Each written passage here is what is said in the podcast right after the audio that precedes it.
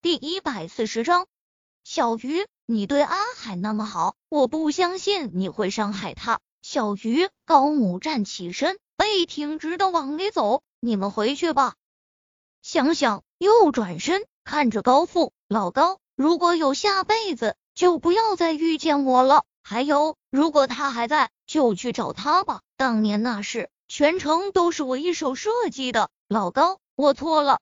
高富先是愣了下。接着，叔弟站起身，睁大眼睛，不可置信的看着高母。小鱼，你说当年那事是你设计的？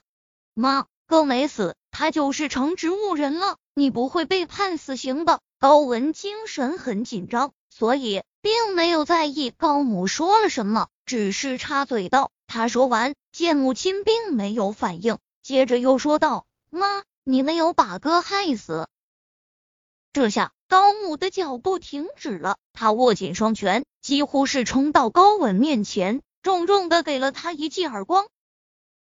喂，你这人怎么回事？女儿好心来看你，你怎么还打人呢？站在门口的两个狱警听到动作，冲过来拉住高母。高文却低着头，哭得直不起身。妈，他叫了声妈后，再也说不出来别的话。而高富的注意力被转移了过来，将视线落在高文身上，有些错愕。高母一辈子对养孩子，连大声说话都极少，更别说动手了。可今天他明显的有些不对劲。小鱼，回去吧。回应他的只有背影。一连串的疑问，他却再也不可能知道答案了，因为。这成了他们最后一次见到高母。当天夜里，高家人便接到了监狱打来的电话，说高母在狱中自杀了，并留下了遗言，承认了他推高海的事实。接到电话的那刻，高父就晕了过去，幸好送医院送的及时，倒是没有什么大碍，只是一夜之间，他人仿佛瞬间老了很多岁。爸。你要不吃点吧，妈妈的后事还等着你去处理呢。高文从保温桶里倒了碗鸡汤，然后递给高富。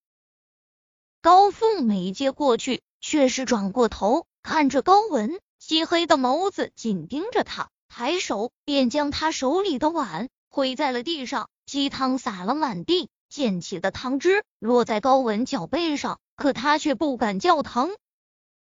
小文。高文不知道父亲是什么意思，但是他的眼神让他感到了心虚和害怕。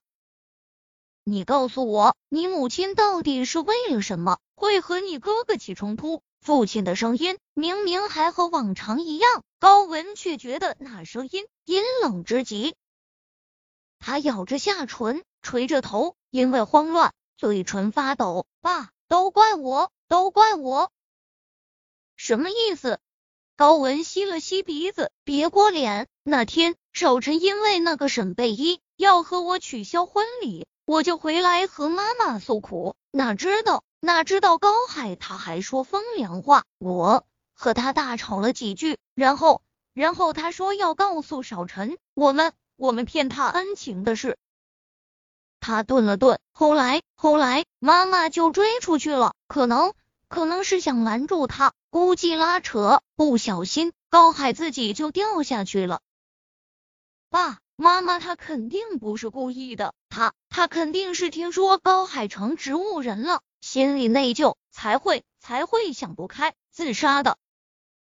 高夫总觉得哪个环节似乎有些不对劲，可是却又找不突破口。高文的解释似乎天衣无缝，极能解释。昨天高母打他那一耳光，又能解释高母把高海推下去的原因。